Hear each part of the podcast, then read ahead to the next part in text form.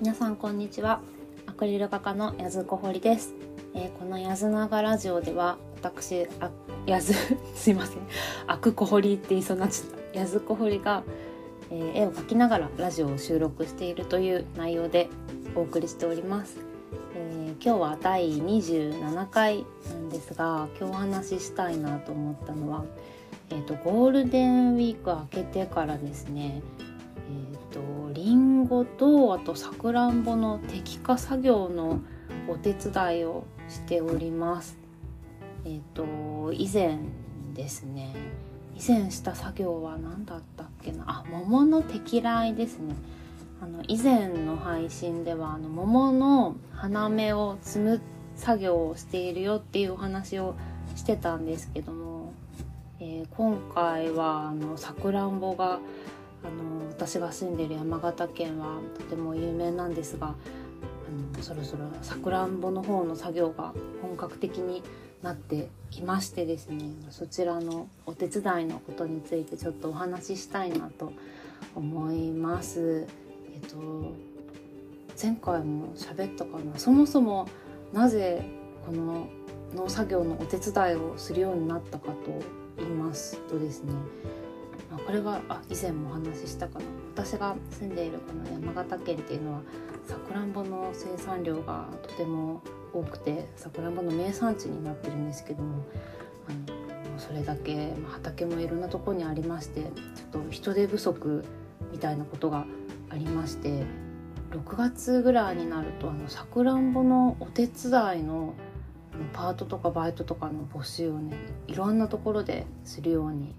なるんですよ。目にするようになるんですよ。で今年からは確か公務員の人も市役所とかの人って副業禁止らしいんですけどそのさくらんぼの作業に限ってはあの特例で副業 OK っていうようなことになったらしいですね。確か申請とかをしたら OK になるのかな。っていうぐらいですね。ちょっとさくらんぼの作業に関わる人たちがこの時期は結構必要になるんですね。収穫のお手伝いとあと箱詰めのお手伝いですね。あのそのさくらんぼが有名なのであのふるさと納税の返礼金とかに、ね、なってたりするんですよ。その時のあの箱詰め要員ですとかあと収穫の要員ですね。さくらんぼってあの早朝に収穫したものがねとっても美味しいみたいで昼過ぎとか気温が上がってくるとちょっとなんだろうな。身が膨れてきちゃうのかな。朝朝摘み？朝取りの野菜とかって美味しいじゃないですか。なんかそんな感じできっとさくらんぼも早朝に収穫したものがこうベストな状態なんでしょうね。ということであの早朝の収穫のバイトですとかあのその収穫された箱詰めのお手伝いですとかそういったものの募集をしておりましてで私もさくらんぼが有名な場所に住んでおりますので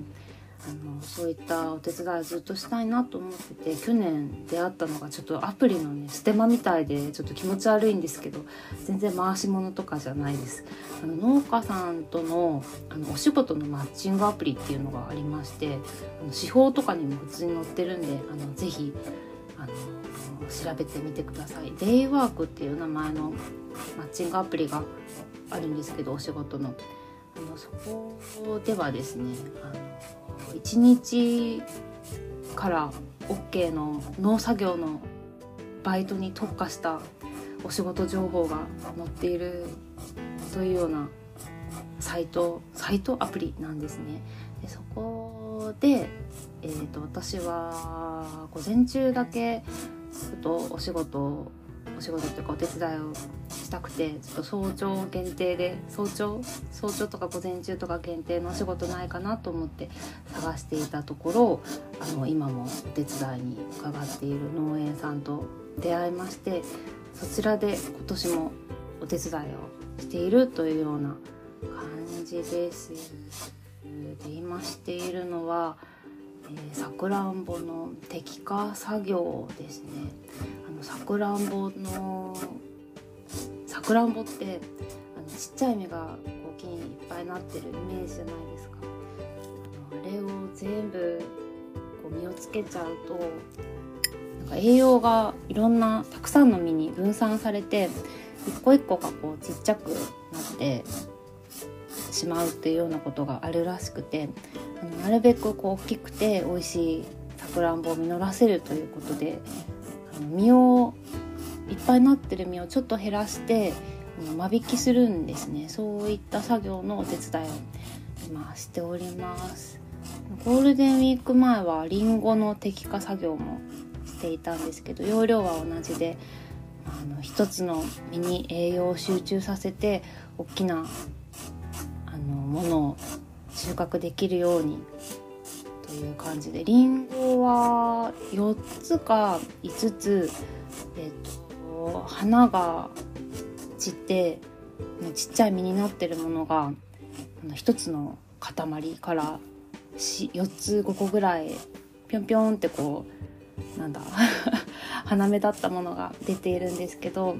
えーと、真ん中の1つを残してこう周りをもぎるっていうような感じで摘果をしておりましたね。でさくらんぼはですねえーと、さくらんぼもまあ同じような感じなんですけどなるべく大きいものを残して、えっと、実と実がくっついちゃってるとことかをちょっと風通しよくするみたいなあとくっついてるとなんか色がなかなか、ね、赤くならなかったりそういう弊害もあるようなのでさくらんぼ同士の間をちょっと開けるっていうような感じで、えっと、どっちも指でもぎっております。農家さんによってはあのハサミとか使われるところもあるらしいんですが私が今お手伝いに行っている農園さんも初めはハサミ使ってって渡されたんですけどちょっとハサミだとねあの葉っぱも一緒に切っちゃいそうで、えーと、今は手でもぎもぎしているんですがそう摘果作業をした後はあの葉っぱを身の回りにいっぱい茂ってる葉っぱをちょっとむしって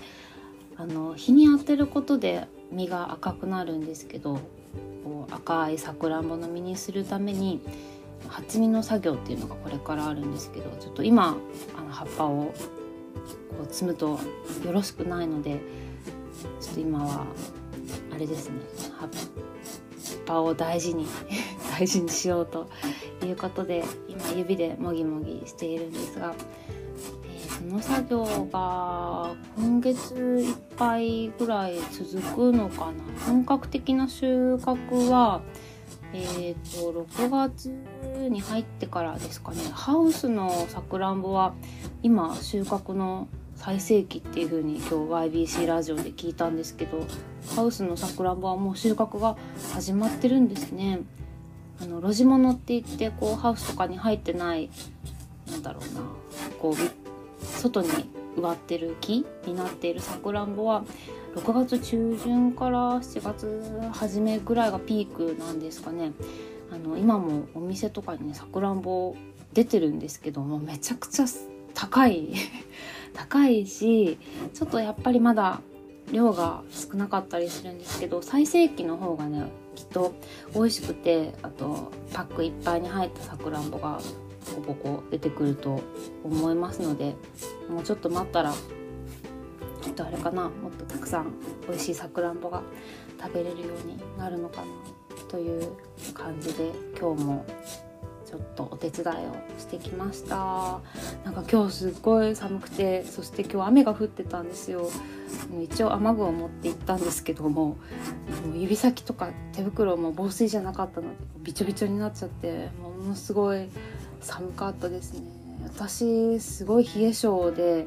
唇がねすぐ紫になるんですよ。もう藤木くんみたいになっちゃうんですよ。で今日はちょっと、ね、藤木の唇で 藤木の唇のような感じでちょっと青ざめた顔をしながら